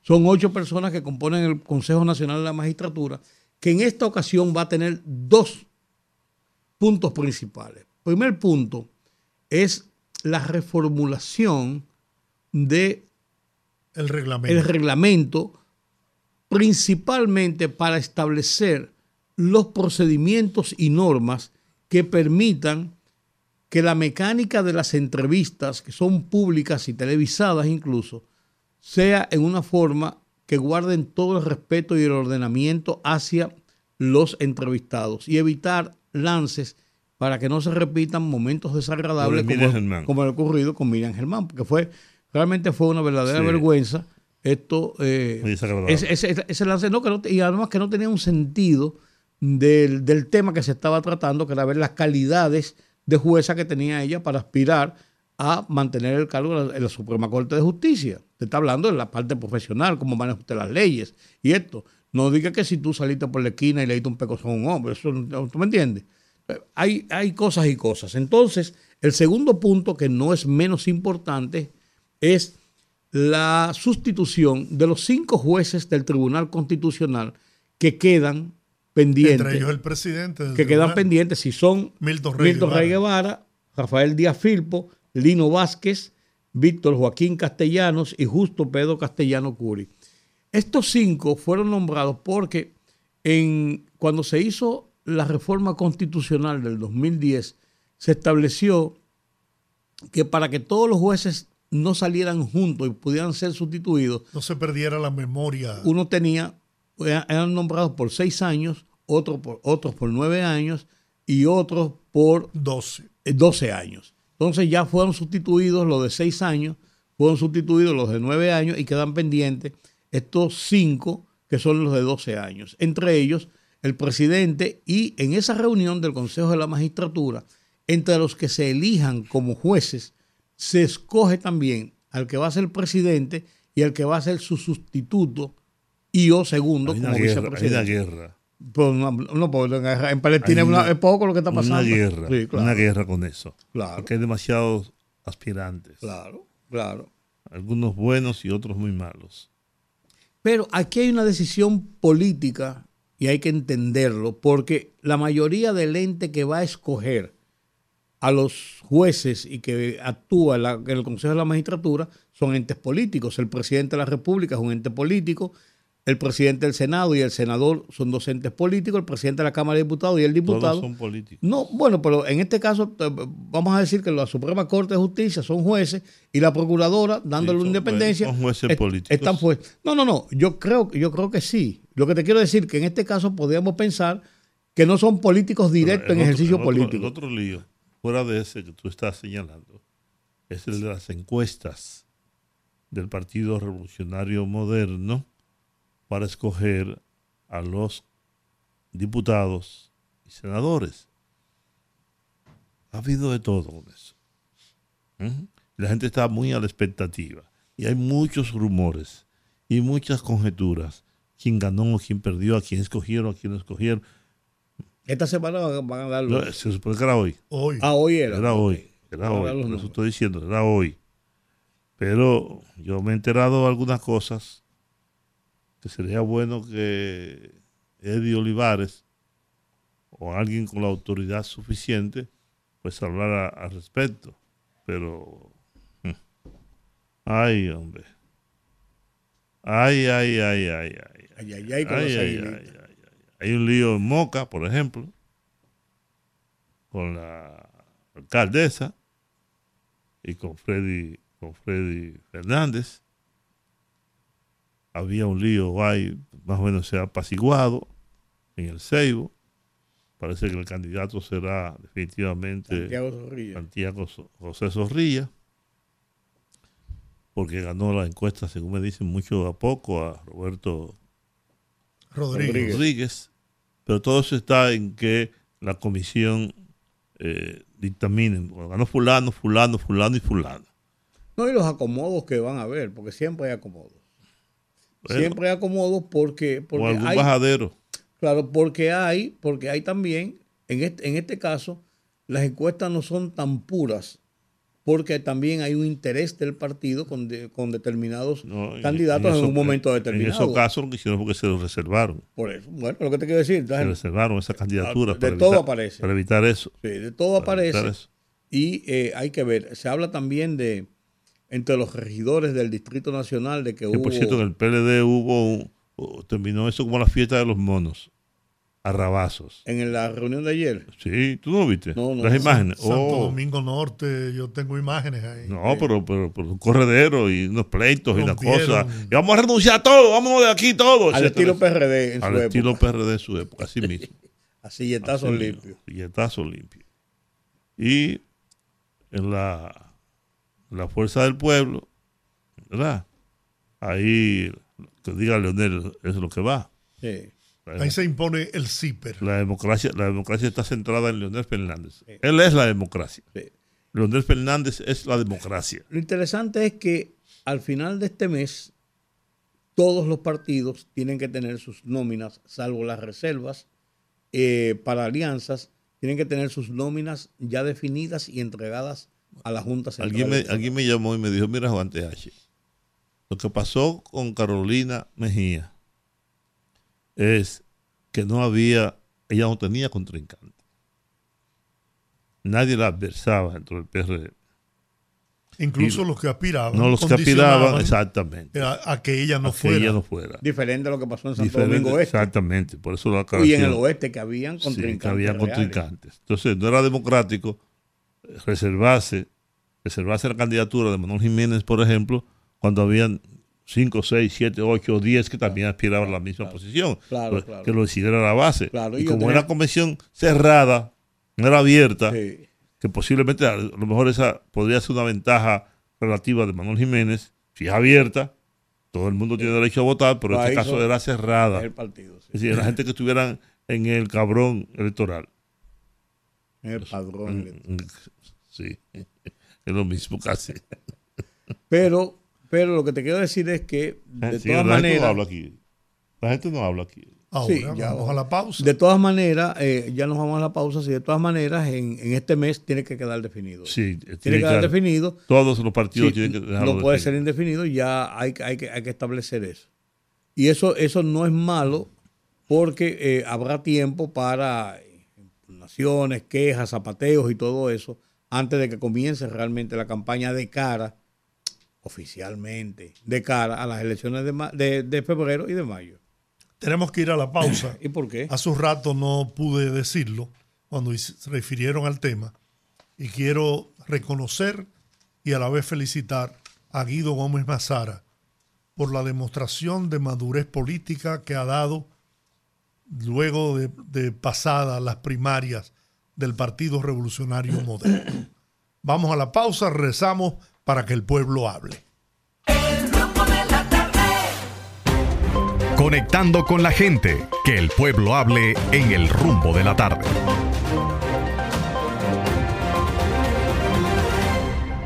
...809-682-9850. Repito, 809-682-9850.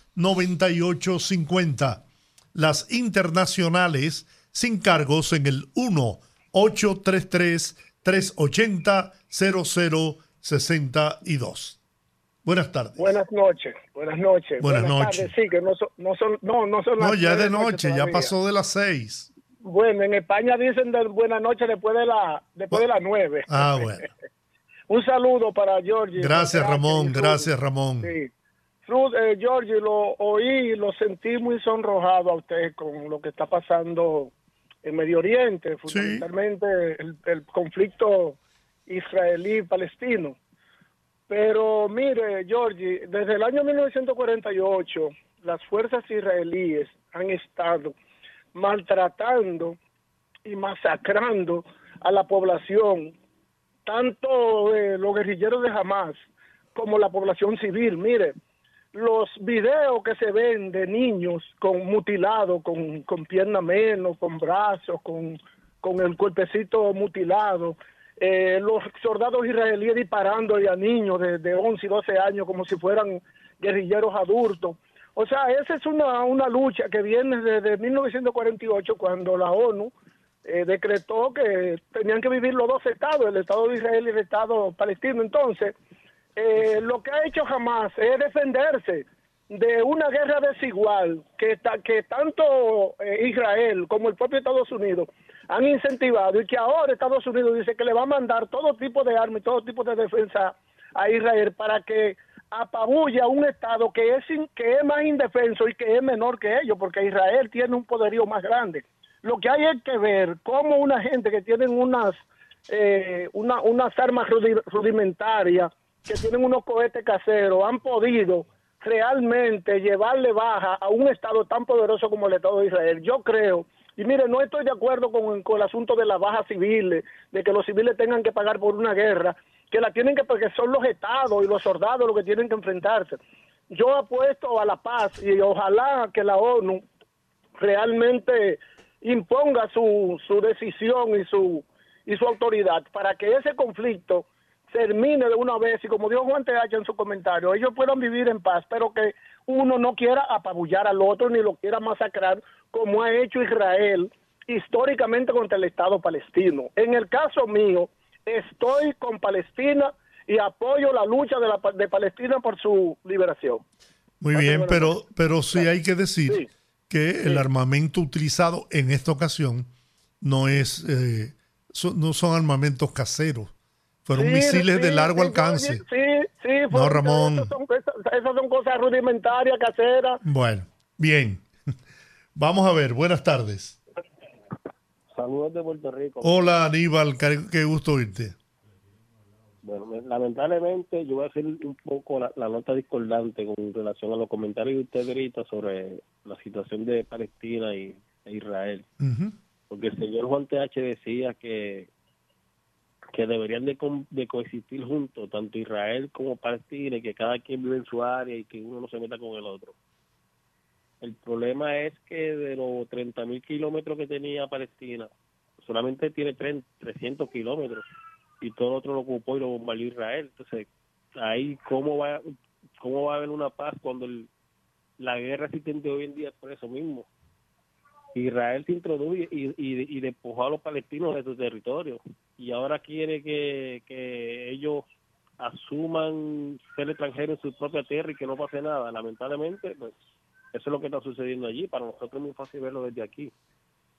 Y es un ojo, y debe ser un ojo avisor para nosotros con el problema de la, de la, de la migración allá también. Saludos, mi gente. Muy bien, Aníbal, gracias por tu opinión. Buenas tardes. ¿Se fue? Vamos a ver esta otra. Buenas tardes. Buenas tardes a todos. Hola. Sí, mire, con relación a usted decía sobre la situación de los jueces, yo creo que a Mito Guevara hay que ponerle aquí una calle, porque con esa sentencia 168-13 enfrentó un gran poderío, lo que muchos se escondieron, e incluso gente hoy día quiere anularla. Yo creo que aquí en este país, si usted se fija, atención Juan de H, todo el mundo quiere poner aquí a todo, Escuela Juan Bo y Peña Gómez, calle Juan Bo y Peña Gómez. Lo último que me enteré es que la circunvalación nueva se va a llamar Peña Gómez, y no que esté en contra de eso. Peña Gómez y Juan Bo iban a estar en contra de esa vagabundería porque estos vagos de los congresos, como no tienen nada que hacer, para que no digan que no hicieron nada en, hoy en cuatro años, inventan ponernos en una calle. Es aguanto. Muchas gracias. Bien. Buenas tardes. Buenas. Sí, aló. Sí. El poeta Misa. Diga, poeta.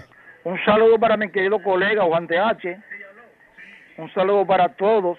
Déjeme decirle que Así como hay palestinos buenos que lo que quieren es la paz, hay también judíos buenos que lo que buscan. De hecho, eso es una reacción, esa es una reacción que viene porque venía un entre varios países islámicos con Israel. Entonces los grupos radicales lo que quieren es, tanto de los dos bandos, lo que quieren es ser, de sangre. Muy bien. Por, por disputas anteriores. Bien. Entonces, aleluya. Déjeme decirle que ella por otro lado, en cuanto a Haití es triste, ahí me decepcionan los interactivos que llaman para desmoralizar a los verdaderos patriotas con respecto a Haití. Me decepcionan. Y, yo pienso que debieran tumbar la, llamada. Bueno. vendiéndonos como unos cobardes. Ah, somos gente buena, pero estamos dispuestos a pelear por los más sagrados intereses Muy bien. de nuestro país, de nuestra parte, porque no conocen la historia de Duarte, Sánchez y Mella, no conocen las batallas que se celebraron en la restauración. Se libraron, no se celebraron. Se libraron. Entonces llaman a algunos interactivos tratando de, desmoralizar a los verdaderos patriotas, que somos buenos. Poeta, vamos a darle oportunidad, tengo las líneas llenas. Buenas tardes. Buenas tardes. Hola. Don Jordi. ¿Cómo estás? ¿Cómo está? Y don Rudy. Hola. Yo quiero decirle algo, don Jordi. Sí. Yo me siento feliz de compartir ciudadanía con usted. Aunque seamos de acera de enfrente. No, pero eso no tiene... Yo no tengo ningún partido. Pero de todas maneras, don Jordi, yo admiro la forma en que usted se conduce. si nosotros logramos que la población dominicana entienda lo que es el respeto a la diversidad, a las opiniones diferentes, las cosas serían diferentes. Y con relación a Israel, señores, es una historia de larga data. Estamos hablando de que eso viene de las doce tribus de Israel. Y dentro de esas doce tribus de Israel, cada uno tenía derechos en esos territorios. Lamentablemente, si nosotros no aprendemos a convivir en la diversidad y no aprendemos que la vida humana es preciosa, por eso es que yo siempre, aunque soy una yo soy básicamente una persona patriota, nacionalista, aunque no le guste a Juan TH esos términos de la forma tal vez que yo considero que deben de ser. Juan, te amo. No, no, no quiero discutir contigo, pero no estamos de acuerdo. Yo no estoy de acuerdo a que se dañe a una persona en sí ni con el pétalo de una rosa. O sea, al haitiano no se le puede dañar. Ahora, nosotros como nación tenemos que buscar que nuestros políticos sean los ciudadanos que nosotros queremos para que defiendan lo no que defiendan, nosotros no debemos estarnos defendiendo unos de otros, porque tiene que haber el respeto, pero que sí, que prevalezca lo que son nuestras costumbres, nuestras, eh, nuestra idiosincrasia, la forma en que vivimos. Y ahí, dentro de eso, tiene que haber el respeto al otro y a la vida humana. Muy bien. Gracias. Gracias a usted por estar en sintonía. Buenas tardes. Eh, discúlpeme que llamé de nuevo. Ajá, no importa. El señor que llamó diciendo que hay que ponerle la circunvalación a, a Milton Rey Guevara, que busque la información del señor Guevara cuando en los primeros años del gobierno del PRD, él, él, él era el que negociaba los los haitianos en Haití y lo llevaba para República Dominicana, que después que llenó el país haitiano no lo sacó. Y viene después con, con, un, con, una ley chueca a, quitar la nacionalidad de gente que él mismo llevó al, país a trabajar, que se desarrollaron, se, desarrollaron en el país nuestro y, se hicieron viejos. Y se supone que era un contrato de ir, de ir y regreso, y ellos lo llevaron al país y no lo sacaron. Pues tú tienes que leerte la historia de la persona primero, o él no sabe que Mito Rey Guevara se encargó de, llenar el, de llenar el, país de braceros haitianos, bracero, porque lo que valía era el brazo. De ahí viene la palabra bracero. Bien. Gracias, Aníbal. Buenas tardes. Buenas. Rudy, Giorgi. Sí, hola. Hola. Fíjate, eh, es válido lo que dijo Abinader sobre la propuesta que Juan H. la criticó un poco si él hubiese oído lo que lo improperio que dijo Lionel en un encuentro que tuvo con un pueblo de eso, él no hubiera reaccionado como, reaccionado como reaccionó. Porque lo que, ese, lo que dijo Lionel, todo inscrito en falsedad. que yo no me voy a poner a descifrarlo porque me ocupo mucho tiempo. Por eso le deseo que la pase muy bien. Muy bien. Dígame usted, buenas tardes. Se fue. Tenemos este otro. Buenas. Las personas que encuentren eh, haciendo traslado de haitianos para República Dominicana, de ilegal o con haitianos para Haití, que se vaya a vivir para allá con ellos. Bueno, vamos a ver. Buenas tardes. Buenas tardes. Hola. Quiero hacer un llamado. Sí. Con respeto a la avenida Quinto Centenario. Mire, yo soy de Santiago. Yo soy de Santiago. Sí vine hoy a hacer una diligencia personal. Sí. Pero da pena y vergüenza que una avenida quinto centenario, expreso quinto centenario, hay unos hoyos. Mire, que usted no se imagina. Yo caí ahí esta mañana. Yo tengo un carro Honda Accord 2022 y yo tuve que gastar más de 100 mil pesos hoy con aro, toda la goma. El guardador también sufrió porque caí sembrado un hoyo que hay ahí, pero un hoyo. Ese puente, hay el puente de la Tunti le pasa por arriba. Hay un motel hoyo, pero varios hoyos, señor. Eso da, eso da mucha pena, porque tal vez me pasó a mí, pero después pasa a otra persona. Así es.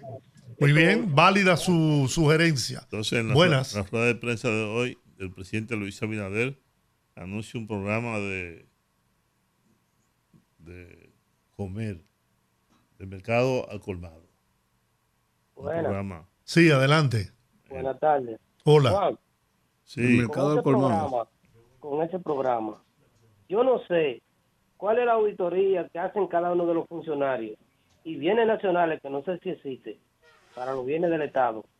Tú sabes los camiones, la camioneta, los carros, motores, que hay en instituciones por una goma, por una puerta, y siempre se destapan alquilar vehículos o a comprar vehículos.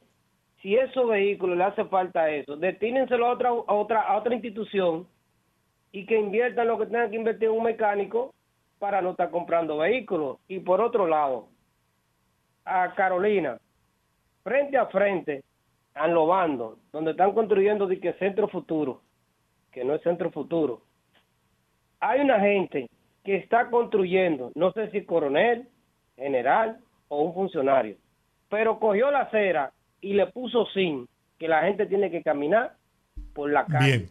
Bueno, terminamos por hoy, se nos terminó el Haití tiempo. acoge propuesta de la OEA para mediar en conflicto por el canal. Bien. Señores, hasta mañana. Gracias. Dios les bendiga. Rumba 98.5, una emisora RCC Media.